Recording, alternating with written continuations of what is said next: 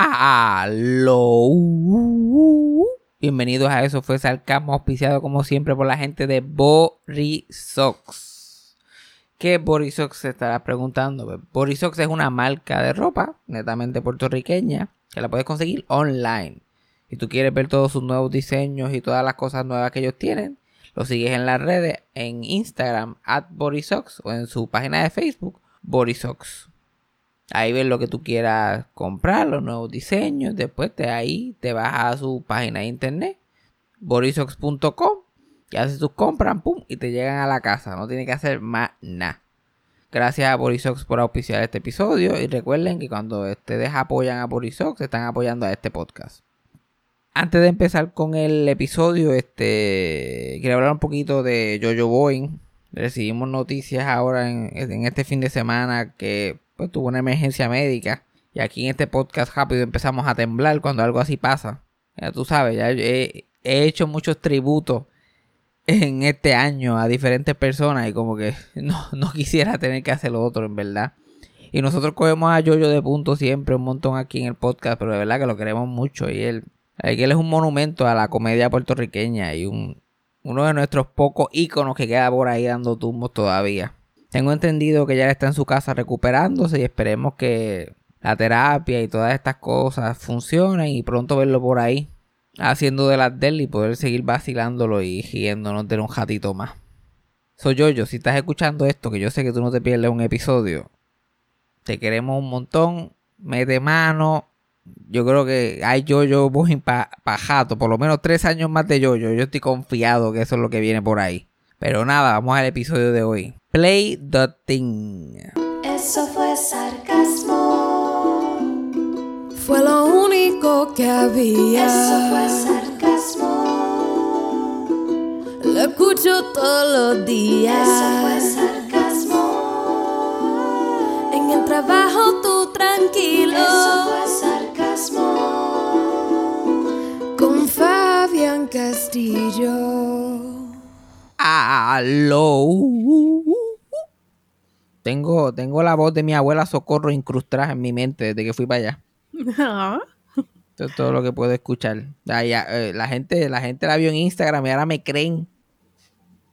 Ahora ya, ya entienden que yo hago una imitación perfecta. Antes me pensaba que era yo jodiendo, pensaba que era un vacilón. Muchacho. A mí pasó lo mismo cuando estabas aquí y, la, y te llamó ella por teléfono. ¿Qué anda, el carajo? Y yo bien ajebatado, bien ajebatado. Parecía que estaba yo en el otro lado haciendo la voz. y nosotros ajebatado, ajebatado. Y como ya yo no le digo nada a ella porque yo no quiero que ella se preocupe. Para mí, yo, yo he ido a Texas, puedo ir a Vietnam. Y yo le digo, ¡Aló! ¿Hello? ¿Qué pasó? ¿Qué tú haces? Yo, pues aquí encejado, ya tú sabes, en el apartamento. Otro día normal, no pasa nada. ¿Comiste? Sí, comí, puedo estar muriéndome de hambre. Sí, comí. Y tiene chavo. En mi cuenta de banco en negativo 10. Yo sí, tengo chavo, chacho. En la papa. Ya tú sabes, yo cualquier cosa yo te aviso. ok, ¿por qué no? Y, y, con todo y eso, que le digo todo eso ya llorando. Porque no te quedes sin comer. Y yo, no, no me voy a quedar sin comer. ¿Qué fue eso? Nada, nada. Ese es el pejo que yo tengo aquí. ¿Tiene un pejo? Sí. Pero este, yo fui, yo me, fui para Mayagüez, escapándome de este fucking infierno de estar aquí encejado todo el día. Y me fui para allá a como que a, revivir mi infancia. Estuve un día con, mi abuela Socojo, básicamente como si, como si ella me estuviera cuidando. Yo me quedé allí mojoneando todo el día con ella y como que volverle en ese, irme en ese viaje y se me habían olvidado detalles de cosas. Hay cosas que uno como que va olvidando. Mi abuela trajo para atrás un nombre que ella me decía a mí cuando yo era chiquito. Y a mí se me había olvidado completamente. Y yo no sé, yo lo, yo lo encuentro tan incómodo a estas alturas que me diga así. Pero ¿quién le dice a esa mujer ya a estas alturas que no me diga así? ¿Cómo uno le explica? Yo entro por esa puerta y aquí está ahí el huevón de huela. Y yo, no siento que eso sea apropiado. Esto, huevón de huela. Y yo, yo, eh, mi nombre, me puede decir FJ, like, todo el mundo en la familia me dice FJ. Huevón de abuela. El huevón de abuela. Ah, I mean, no la palabra huevón, pero el de abuela, el de abuela. es El, el, el, el, el, sentiment, el sentiment. Es como el show ese One Day at a Time, que, que el personaje de Rita Moreno le dice papito al nene chiquito. Ajá. Pues, pa- papito está chévere, pero huevo, el huevo. Y ella con esa voz que se escucha por todo, eh, por todo el barrio. Y yo, sí, sí, shh, sí, está bien, ok. sí. El huevo, el huela. Ay, Dios mío. Está bien cuando uno tiene como 5 o 6 años, pero a los 26 está como que, especialmente en este clima que estamos viviendo. Y abuela, te van a cancelar. ¿Qué? Me cancelaron. No, no, no es que vas a dejar de existir, pero te cancelan. No puedes tener Twitter. Twitter. Twi- Twitter, Twitter. ¿Qué? Twitter. Imagínate, como tú, yo tú eres una vieja ya de, de 26 años también, vaya a casa de, de tu tía, que tu tía mayor o de, de una abuela tuya y ¡Eh, la totúa de abuela! y tú, like, ¿qué? La totúa, esta es mi totúa, la totúa abuela. Hashtag me too. Sí, no, está bien inapropiado. Bien inapropiado, pero pues, ¿qué uno puede hacer ya a estas alturas? Está difícil cambiarlo. Like, mi abuela, mi abuela Socojo, like, era tan, estaba tan encima de mí cuando yo era chiquito. Porque ella, yo- yo- literal, este, like, yo le estoy, yo le estoy cortando, like, porque ella no solamente me decía eso, like, era el huevón de abuela, o si no, era como que, ay, mi amor, mi tesoro, mi lucero. Ah, Era como un fatal attraction entre, entre nieto y, y abuela. oh God. Y ella, y ella, me acuerdo que ella, con los nervios de ella y esa actitud que tenían mis abuelos ahí, que no dejaban a uno ni coger. Literalmente me, le- me levantaba del televisor, que estaba todo el día viendo televisor, y cogía para el baño en los anuncios, porque me estaba meando encima, y ella, ¡no coja! Todo era un, un, un desastre esperando por pasar. Pues ella siempre pensaba que yo me iba a bañando, me iba a caer y me iba a matar. Como si eso fuera algo común de gente de 5 Ajá. o 6 años que se Pasa bañan o... Todo el tiempo, you know. Sí, todo el tiempo. Eh, te- agájate bien. Y nena, yo no soy el esposo tuyo que tiene 78 años, nena. Puedo... I can handle it. Y mi abuela me bañaba. Mi abuela se metía conmigo en la ducha y me bañaba. Desde que yo tengo uso de razón hasta que yo tenía como 13 años, Cassandra, te lo juro. ¿Qué? Cuando a mí me salieron pelos en, en los huevos, yo le dije a mi papá, mira, habla con tu madre y dile que ya basta con estar bañándome. Ay, Dios mío. ¿en Yo era la única persona. Yo me bañaba solo en mi casa, en todos lados. Ay, Dios mío, de momento yo entraba y yo le ay, Dios mío, hora de bañarse. Y yo, ay, Cristo. Ay, Cristo. Lo único break que uno tiene para masturbarse. O, o- o para tener ese special time, porque yo todavía no le tenía ni nombre. Ajá. Para mi special time. Y esta mujer no quiere dejar a uno respirar. Y mi abuelo por el otro lado pendiente al calentador y a cuánto agua uno gasta. Dios mío. Era un, un operativo, un operativo ahí policíaco. Cosas, cosas que ahora jamás, jamás pasarían entre, entre, nie- entre nietos o entre madre e hijo. Bueno, pues No. pas- sí pasarían, pero haría una investigación. Ajá, exacto. Pero mm, esas son experiencias como que bien tú, you know. Como que yo no conozco a nadie que le pase eso. A más nadie. Y apuesto que tú Ah, no, tampoco. a mí, a mí nada más, por eso que yo, por eso yo soy quien soy, por eso que, por eso que estamos aquí. Por eso que este podcast existe, porque no me pasaba más que a mí. Yo no sé, yo la experiencia mía, pero ah, tú sabes que ah, pff, to- to- to- toda mi familia dice que yo miento. Toda mi esa, es la, esa es la excusa nueva. Yo me las invento, yo no esto, nada de esto pasó. Tú le preguntas a mi madre y va, "Ay, pff, más embustero. más embu- más exager- embustero, exagera, tú eres más embustero, exagerado. Ah, pero estuvo bueno y, y- y todo el mundo estaba de boya, porque mi, mi abuela Socojo estaba de boya, mi abuela Milagro estaba de boya y mi mamá estaba de boya también. Uh, ok. Impresionantemente, sí, porque es su cumpleaños esta semana, que by the way, feliz cumpleaños. Feliz A mi santa madre que cumple 52. Y yo parezco de 52, ella parece de 37. y ya descubrimos, para no ponernos a pelear de política ni nada, ya, ya descubrimos el secreto, lo que hay que hacer. Ponerse a ver TikTok. Ah, ok. Nos ponimos a ver TikTok y lloramos de la risa porque yo no, yo ojalá hubiera estado arrebatado. Qué mierda que no tenía un gomi. Ella me enseñó la canción esa de mi pan. Mi pan, yo sé, sé. Yo nunca había escuchado esa mierda y me da tanta gracia la gente cantando la pan. Mi pan. Creo que vamos a hacer un TikTok de entre mi, mi mamá, mi prima y yo. Vamos, cada cual coge una. Mi mamá le toca la parte. de- Y a mí dije, mi pan. El que canta esa canción como que se cree que es como que Ariana Grande. Ah, Yo, Mariana Grande cantando sobre pan. Lo queríamos hacer con, con mi abuela Milagro, un TikTok de ella cantando con el pan en la mano. Pero es capaz que la gente la ve en TikTok y piensa que es el personaje ese de Sunshine, que era una vieja en silla juega que decía, dame pan. Oh my god. ¡Dame pan! Hace años atrás, y era que, así era que mis primos se referían a mi abuela. A la- y se, la comparaban con la vieja de Sunshine. Ay, sepa, Dios mío. Esta está como la de Dame pan.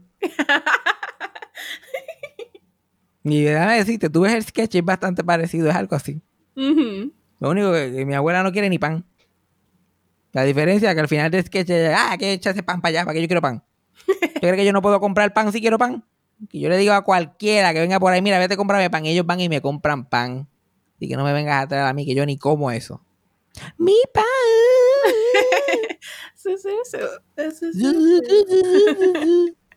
Yo me reí sobrio, yo no quiero ni imaginar si yo hubiera visto eso por primera vez arrebatado. Eso hubiera sido el momento más feliz de mi vida. Pero eso nos ayudó, sobrevivimos. Ajá, muy bien. Y ya, el- en un par de días me monto un avión otra vez porque me voy para Texas, pues no puedo bregar. Ya, yo no, yo no puedo, no puedo con esta mierda. Like, esto, esto no pinta bien. Y yo no puedo estar aquí solo todo el fucking día. Y obviamente más de tres días yo no puedo estar en Mayagüez. Yo me voy para Texas y además esta de mierda, lo que estamos haciendo aquí del va a hacer el podcast remotamente cada vez me está encojonando más. Si lo único que estoy haciendo es este podcast, ¿por qué lo tenemos que hacer remotamente? I can't wait. Ay, Dios, pero you can wait, porque como tú no tienes que hacer nada más que guiar al aeropuerto. Guys, true. Yo tengo que coger 90 mil aviones y bregar con cuánto americano huele bicho que no quiere usar la máscara y la mierda. Y, y- y con este estómago que yo no sé ni qué voy a comer de aquí a allá para que no cagarme encima en el avión. Pan. Pan, el pan de mami, dame pan. Estás como las, como las viejas, come pan, come pan, que eso te, eso te agua, eso es duro, eso te, Eso te tapa. Eso te tapa. Pues, yo voy a tener que coger el pan, hacerle una bolita y metérmelo por el culo. Porque yo no tengo ganas de comer pan.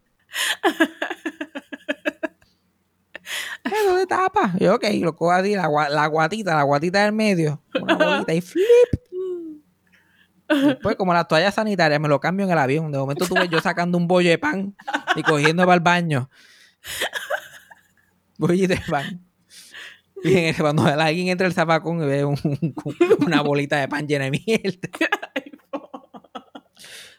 Y ahí fucking se cambió el pan aquí en el vuelo. Qué asco. Eso es lo que, eso es lo que voy a tener que hacer. Porque nosotros, y estoy tratando de comer saludable, pero como quiera es como que touch and go. Ay, fo. Los otros días fui a, a Ponderosa, porque quería comer a un restaurante y como Ponderosa siempre estaba vacío, bien cabrón. Pues fui, restaurante vacío, bien cabrón, y yo like chilling. Y, co- y podía comer saludable en el salad bar. Chacho, yo estoy comiendo y de momento me han dado a mí.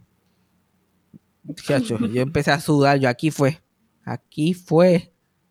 Yo con ganas, yo, no- yo con ganas de llamar a Freddy. Yo, mira, mi, todos mis papeles importantes están en la gaveta, la primera gaveta cuando entra, ¿ok? Tú coges, el- eh, y cuando me muera tú y, y, Cassandra se dividen los chavos y siguen por ahí para abajo. Y el olvídense del apartamento, péguenle en fuego. Obviamente tiren mi, tiren mi computadora y celular al mar si me quieren proteger. Diciendo, me dieron ganas de llamarlo y darle todas las instrucciones importantes.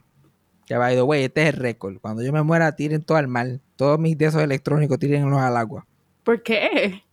Para que nadie esté viendo mis cosas. ¿Tú sabes, tú cuántas mujeres pueden ser expuestas en este celular nada más? Ok, ok. Tú siendo una de ellas. Ay, Dios mío.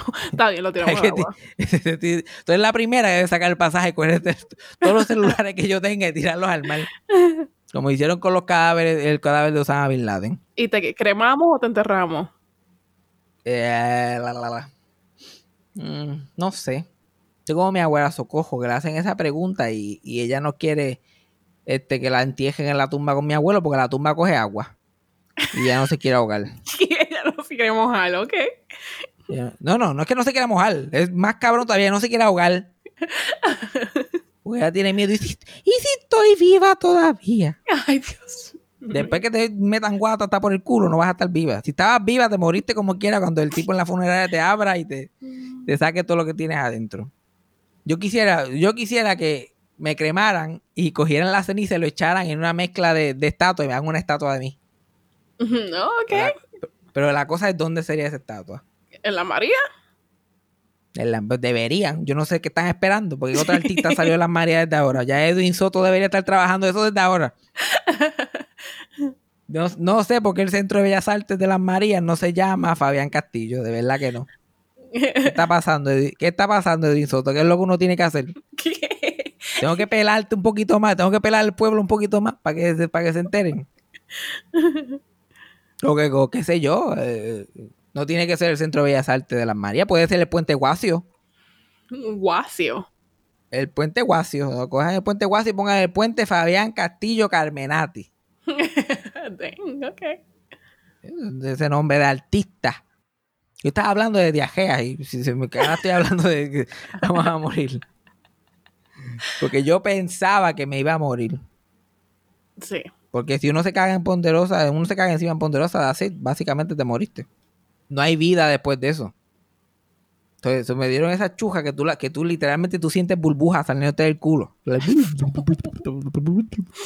una cosa así de intensa. Y yo cogí, la única estrategia que pude hacer fue que me, me senté con la nalguita izquierda. Me senté en la nalguita izquierda y entonces saqué el jotito para que cogiera aire a ver si eso lo ayudaba. Y como que me ayudó porque como que subió para atrás. Y es una de esas chujas que suben para atrás y hacen hasta juido como un peo subiendo.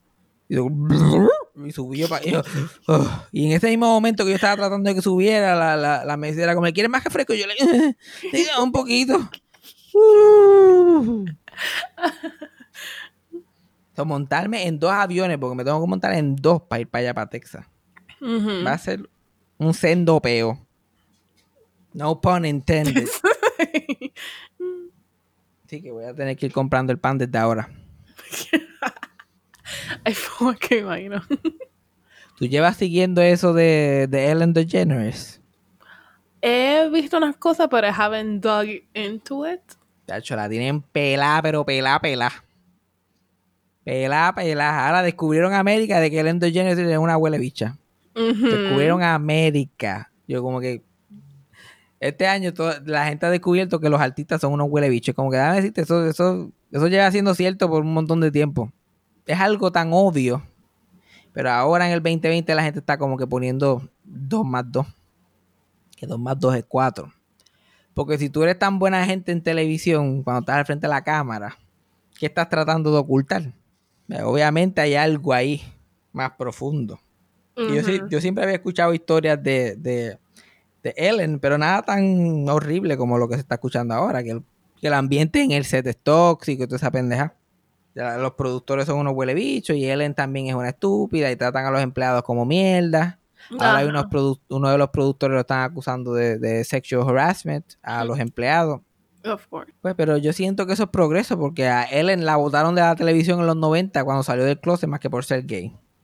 Ahora, por lo- ahora la están votando más que porque una pendeja y no tiene nada que ver con ser gay. So, yo siento que eso es Exacto. progreso. Exacto. Muy bien. Pero es- siempre están estos otros artistas que la defienden. Y yo mirando los ojos, es como que en vez de eh, eh, ese gran argumento, like, ah, Ellen siempre me ha tratado bien a ti. Claro, si tú eres otro artista, tú, tú la puedes ayudar a ella. Ella, tiene- ella necesita invitados para el show, no, te va a tratar con los pies a ti. Ella siempre me ha tratado bien y ha, y ha dado mi- este, millones de dólares para, para caridad. Oh, wow, eso significa algo. ¿Tú sabes quién más dio un montón de, de- de dólares para caridad? Bill Cosby. Y era bien buena gente contigo también. Bien, buena gente. Era bien buena gente con, con la gente que, que, que podían acusarlo de algo, tenían poder, pero con otra gente no era tan buena gente. De la gente, de la gente se cree porque estas reputaciones en televisión y qué sé yo, eso significa algo, eso no significa nada. Si la persona es un huele bicho, es un huele bicho y punto. Like, en, en, honor a Ellen DeGeneres, yo quiero dar unos ejemplitos de gente. Y esto era en otra época, que la mayoría de esta gente pasó a la historia como grandes, grandes hombres o mujeres. Ah, wow, los pero eran unos cabrones de tres pares de cojones. Uh, ok. El primero, el primero que, que, que mencioné, Bill Cosby, pues fue el primero que recibió justicia, pero Bill Cosby estaba a cinco años de morirse y pasar a la historia como el gran Bill Cosby, habiendo violado a, más de 60 mujeres. y esas son las que solamente han, lo han acusado. Imagínate todas las que se murieron, porque él lleva este, violando mujeres. La primera, la víctima de más temprano, la violó él como en el 64. Violaba a sus propias chillas que tenía. Imagínate, tú tienes una chilla que es una mujer que está contigo lo que quiere chillar contigo, la viola como quiera. La droga, le metes droga y, te la chichas como quiera, sin su consentimiento. Así de enfermo de mente está ese cabrón. Y sin embargo, el, uno de los mejores stand-up comedians que ha existido, uno de los eh, primeros actores negros exitosos, uno de los primeros sitcom negros que pegó, programa número uno por casi todo su, el tiempo que estuvo al aire dio millones a la universidad donde él se graduó, millones y millones, y, scholarships y pendejase y, Ajá. y mira toda esta la pendeja que estaba haciendo. Solo que, lo que lo malo que hizo quita todo lo bueno que hizo. No, definitivamente. Me alegro que esté preso el cabrón. Pero no todo el mundo cayó preso. Hay mucha gente que ya se murieron, que eran como Bill Cosby o peor. Y fueron y pasaron a la historia como estos artistas bien santos y ay, tan bueno que fulanito. Eh, uno, de los peores es Bob Hope, que yo he hablado de él en el podcast, pero he hablado de él poniéndose viejo y, qué sé yo. Ese tipo era tan huele bicho. Y es, él, él es el, él tiene el récord Guinness de ser la persona más honrada en el mundo. Él, tiene más Lifetime Achievements Awards, más este, este, estos degrees honoríficos que dan premios por su, por su, por, por el dinero que ha dado a causa. Like, él tiene récord mundial, tiene sobre 200 premios de eso. Y es la única persona, un tipo que, nunca fue nominado a los Oscars como actor. Es la única persona en la historia que tiene dos Oscars honoríficos.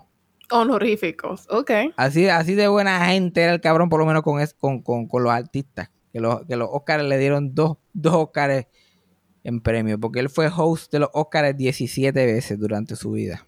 Pero este tipo era lo más maceta, lo más psicópata que había en el mundo.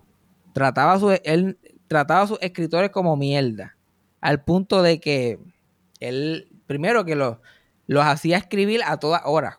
Solamente le, le pagaba un salario fijo, como hace muchas compañía para clavar a los empleados, le pagaba un salario fijo y los llamaba a todas horas, a las 10 de la noche, a las 1 de la mañana, a las 3 de la mañana, a las 4 de la tarde, sea donde sea, esté donde esté. Ay, Dios mío. Buscaban, necesito chistes de esto, ahora. Que la gente tenía que coger porque si no los botaban para el carajo. Y, ahí, y esos eran los escritores que, que estaban en su staff. Tenía cientos y cientos de más que él acosaba de esa misma forma, de que escríbeme esto, hazme lo otro, qué sé yo. Y él le pagaba como 3 pesos el chiste la gente se podía amanecer escribiendo 10 o 20 chistes que él obligó a que lo hicieran. Lo llamaba a las 12 de la noche, mira, escríbeme 30 chistes de tal cosa. Y el tipo se fajaba y después no usaba ninguno, no le pagaba un centavo. Si no usaba ninguno, no le pagaba ni un centavo. Oh my God. Si usaba uno, le daba tres pesos. Toma, te lo ganaste. Tres Mete mano. yo escuché a un escritor una vez decir que él una vez, este, cuando estaban, había muchos escritores en su casa escribiendo para un programa que le iba a hacer y él decidió en ese momento sacar los cheques que le iba a pagar, que le tocaban. Y él sacó los, fue al cuarto de arriba, subió la escalera a buscar los cheques y empezó a, tirárselos así desde arriba. Y la gente tenía que, cacharlos, brincar así, cogerlos en el piso. ¿Dónde? Porque él le gustaba ver, a la gente ahí matándose por, por dos o tres pesos. Él, él, él fue el primer, uno de los primeros eh, entertainers en ir a la guerra. Él, él, empezó la Segunda Guerra Mundial a ir a sitios de donde había batalla, a entretener a las tropas. Y por eso él siempre se ha ganado un montón de crédito. Ay, Bob Hope siempre con nuestros muchachos por allá en la queja. Siempre dando lo mejor de él, entreteniendo a la gente. Ay, él era tan bueno. Pero en realidad él lo hacía porque su programa de, su programa de radio, que él tenía un programa de radio para cuando la Segunda Guerra Mundial, era bastante mierda y la gente no se estaba riendo de sus chistes. Pero un día hizo, hizo unos shows en una base militar en el, sí, cerca de California, cerca de donde él trabajaba. Y encontró que la gente, que los soldados se, reían de cualquier cosa, porque los soldados estaban tan desesperados por entretenerse. Ajá. Que se reían de cualquier cosa. Y ahí fue que él empezó a hacer su programa de radio y después luego su programa de televisión en cuanto sitio. Él, él arriesgaba la muerte solamente para que la gente se riera de él y sentir esa adoración de la gente. Ajá, ay, Dios mío. Él, él era famoso por tener cuanta chilla había en Hollywood. Estuvo casado 70 años, pero le pegó cuerno a la mujer los 70 años completo casi. Al punto que a una actriz que se llamaba Marilyn Maxwell le decían Mrs. Bob Hope, porque ella andaba con el paje para abajo. Y él cogía muchas a- a- de estas actrices jovencitas, estas muchachas que llegan, acabadita de bajar de la guagua de Kansas. Ay, yo quiero ser actriz. Y ay, vente conmigo que yo te voy a ayudar, muchacho. Y las, las clavaba, se lo metía hasta por las orejas. Y cuando ya no quería mandar con ella, las tiraba Ay, Dios mío. des- desechadas y, y estaban van de, de trabajar en cualquier estudio porque él no quería que se hicieran famosas que después vayan a escribir un libro hablando mierdas de él. Ajá. entonces las tiraba y, y él era un- él era una persona bien poderosa. Tenía mucho de- el primer este artista en la historia de ser como que millonario millonario millonario. Like, lo que hoy sería un billonario él llegó a hacerlo en esa época. Entonces, él tenía mucho poder y eh, eh, fue el, el- el largest holding landowner en California. La persona que tenía más propiedad, además del gobierno de California, era este Bob Hope. So, él tenía poder con cojones. Y esto nunca se probó si él tenía algo que ver o no, pero muchas de esas actricesitas chippy que habían por ahí, que él descartaba, que muchas de ellas se tenían que prostituir después para hacer dinero o para sobrevivir. Muchas de ellas morían de suicidio y este, sobredosis de droga. No, güey. De momento, todas, de casualidad, todas se morían. Todas, ninguna llegaba a los 30 años. Ah, fulana sobredosis, fulanita se suicidó, fulanita eh, sobredosis también. Y a veces, a veces él quería, a veces no quería chicharse solamente actricesitas por ahí de eso. A veces se quería chichar una Raquel Welch, una Marilyn Monroe, una, una, Ujú, sí, sí. una mujer que esté dura, que sea del momento. Y él lo que hacía era como que, mira, ven- vente conmigo para mi show allá en Vietnam, que vamos a hacer un showcito en Vietnam para las tropas y qué sé yo qué más. Y después, cuando estaban en el medio de Vietnam, que esas mujeres estaban cagadas con todo lo que estaba pasando allí, porque literal estaban bombardeando a, a- dos o tres millas de donde ellos estaban allí bailando y haciendo chistes. Él le, le decía, tú, me mamas el bicho, o chichamos, o yo te dejo aquí en Vietnam. Y yo, like, ah, tú no te atreves, que yo no me atrevo. Se montaban y ellas algo, no, no, no, está bien, está bien, está bien. Él eh, manipulaba a todas esas mujeres para que terminaran ahí acostándose con ella en esos fucking sitios por allá remotos por el carajo. Y eso, la gente hablaba de eso a lo mejor así por el lado, lo comentaban y a veces salían artículos en la revistita esta como National Enquirer y todas estas cosas. Ajá. Pero él tenía una máquina de publicidad tan, tan buena que nunca le hizo daño. Pasó a la historia como uno de los mejores comediantes, una de las personas que, que- que más bondadosa, Ay, sin mío. número de dinero. Este trabajó, él fue el, único artista que ha sido una estrella número uno en vaudeville, que era lo que existía al principio del siglo XX.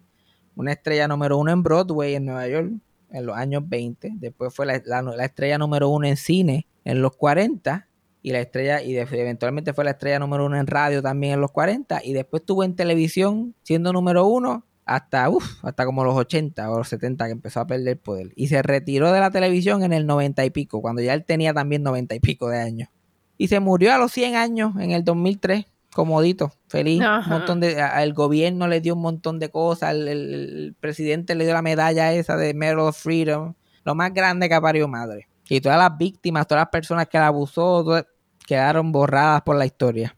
Otro, otro huele bicho mayor que, que, que es era, era como el Ellen DeGeneres de su generación, Mr. Buena Gente. Mr. Todo el mundo quería, no había, no había una persona más buena gente que él. Se llamaba este Eric Cantor. Er- Eric Cantor era comediante de, de, de vaudeville y eventualmente terminó en radio. Y en radio fue que tuvo unos años exitosos.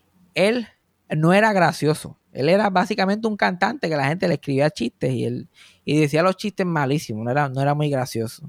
Y la gente no se reía. Y la estrategia de él era que obligaba que la producción del programa de radio hiciera sketches que tuvieran unos disfraces bien estúpidos para que él se pusiera. Y la gente se reía de verlo en disfraces, el, el público que estaba presente en el estudio de grabación del programa de radio. Pero el, programa, el problema es que es un programa de radio. Ajá. So, la gente que está en su casa escuchaba a esa gente meándose la risa y él hablando estupidez y le dice, pero ¿por qué esta gente se ríe? Like, él básicamente inventó una forma de hacer un laugh track antes de que el laugh track existiera. Porque él decía chistes, que, que, que los chistes que no funcionaban, pero como la gente en sus casas escuchaban a la gente riéndose tanto y tanto y tanto, y dice, "Oye, pues, ah, pues, parece que es gracioso.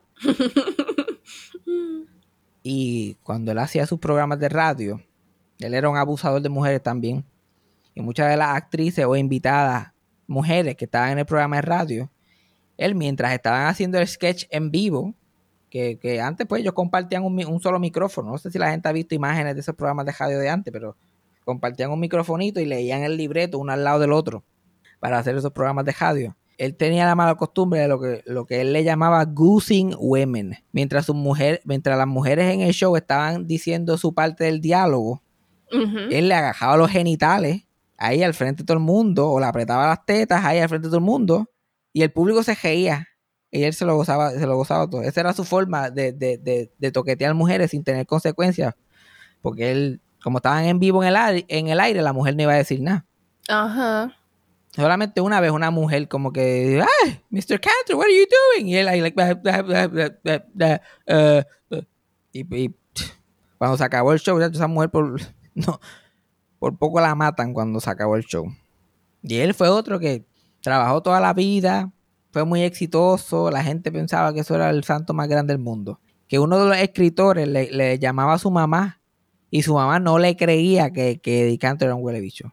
Ajá. dice, Mami, te lo estoy diciendo, este hombre no es bueno, esta persona es mala, la- me te hace esto y me hace lo otro, y esto es embuste. Si yo lo veo, yo lo escucho en la radio toda la semana. Oh my ¿Cómo God. tú vas a decir a mí que él hace eso? No. Imposible. Johnny Carson es otro que ya he hablado de él un montón. Host del Tonight Show por 30 años. Bojachón, le metía en la cara a la mujer, trataba a la gente en, el- en sus empleados como bolsa de mierda. Otro más que pasó a la historia como se la y el gran comediante y hasta, y hasta sus improvisaciones en el show, la mayoría de ellas eran embustes. Like, él tenía segmentos donde él leía cartas a veces de niños y leía cartas de los niños y después decía algo bien gracioso de lo que el, de lo que el, el niño había dicho. Pero eran cosas que los escritores escribían debajo de la carta. Ay, Dios. Ajá, ok. También, que pasó una vez que un escritor le dijo a, a- a su mamá, mira, yo escribí el chiste de esta noche, ¿cuál? El que tal y tal cosa. Si eso yo lo vi, él lo dijo ahí. Él no estaba leyendo. Y él, pero estaba ahí en la carta que no, pero si yo lo vi. Ay. Entero. ¿Cómo tú me vas a decir que Johnny Carson no se le ocurren estas cosas en el momento? No es caso, la gente, esta industria es horrible. Yo, yo la escogí porque yo no sé hacer más nada, pero no es porque sea buena. Aquí está el, el, el huele bicho y el cabrón choreto. y él, cuando leía esas cartas de chiquito, una de las cosas que él decía mucho es, you can't make this, make this up.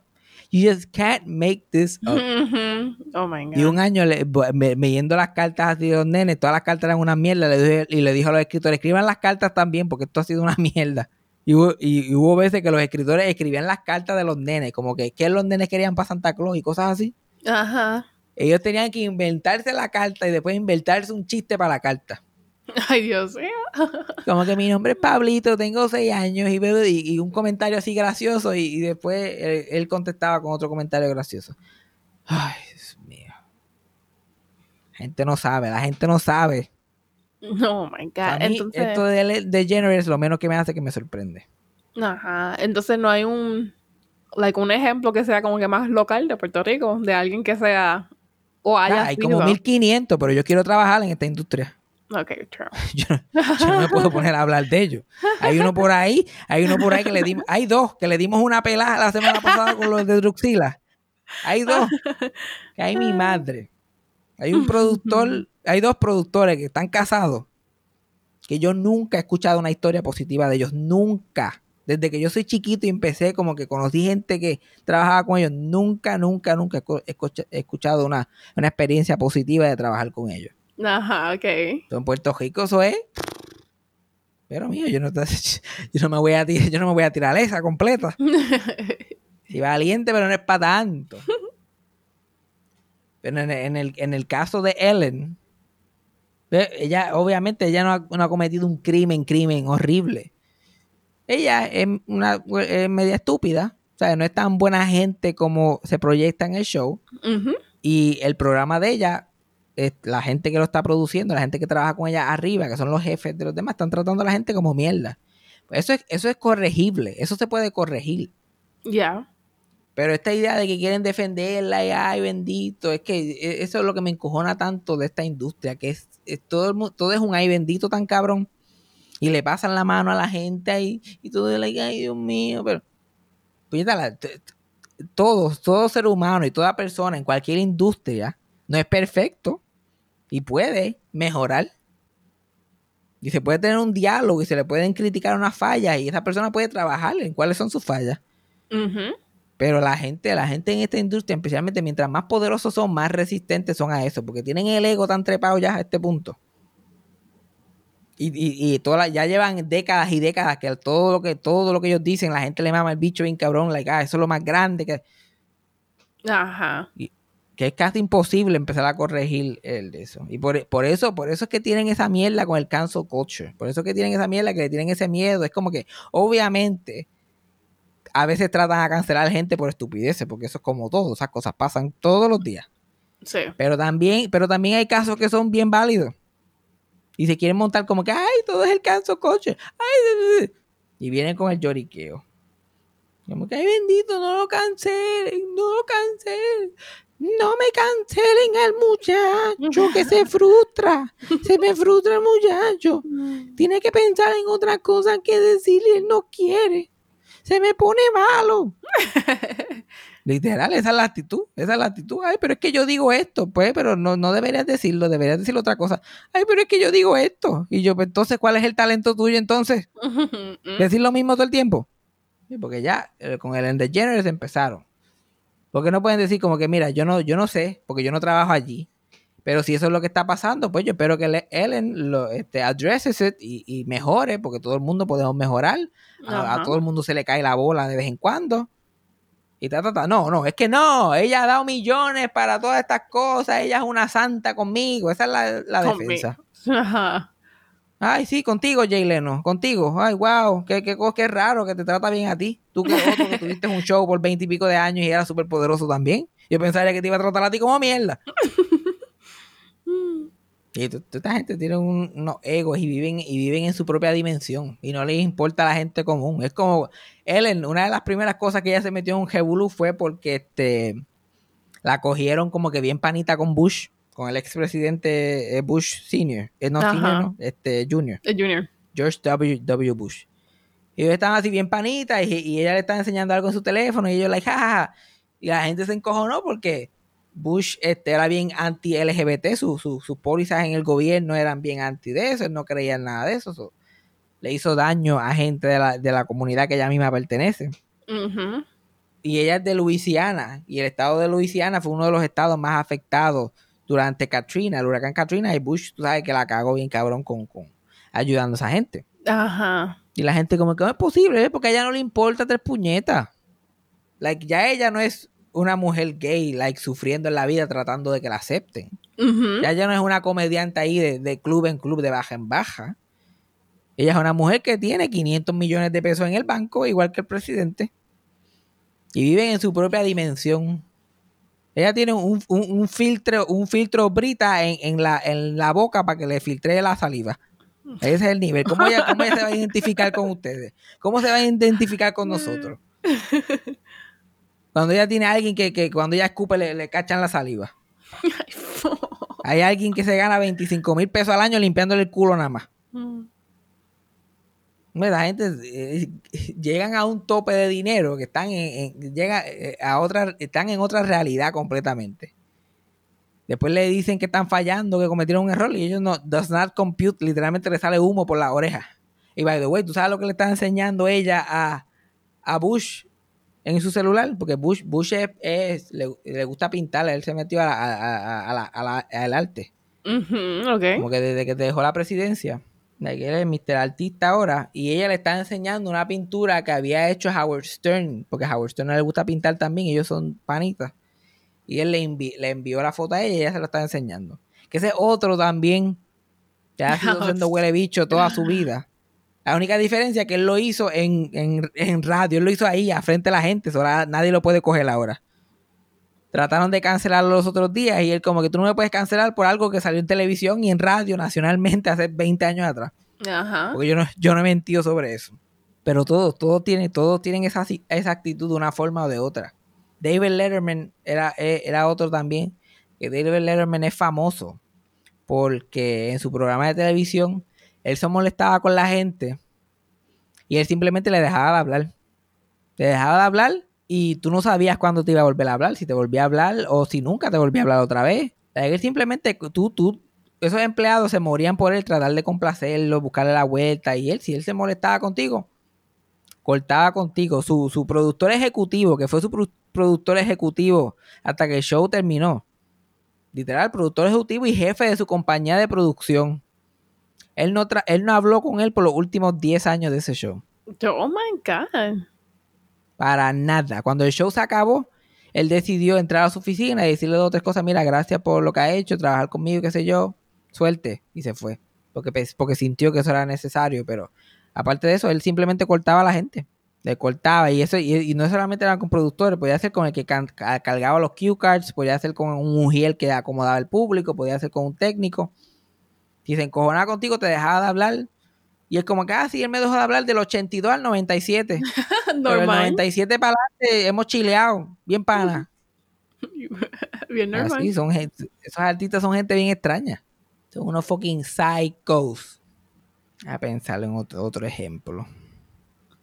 y algunos de estos artistas mejoran. Yo creo que David Letterman mismo ha reconocido, porque él mismo ha hablado de esto y él lo ha reconocido. Pero hay otro que jamás y nunca en la vida Jamás y nunca le importa lo, que hacen y dejen de saber. Ya. Son gente tan y tan moody. Y después llegan a ese nivel de fama tan extremo que pueden hacer lo que le da la gana. Que lo hacen, hacen lo que le da la gana.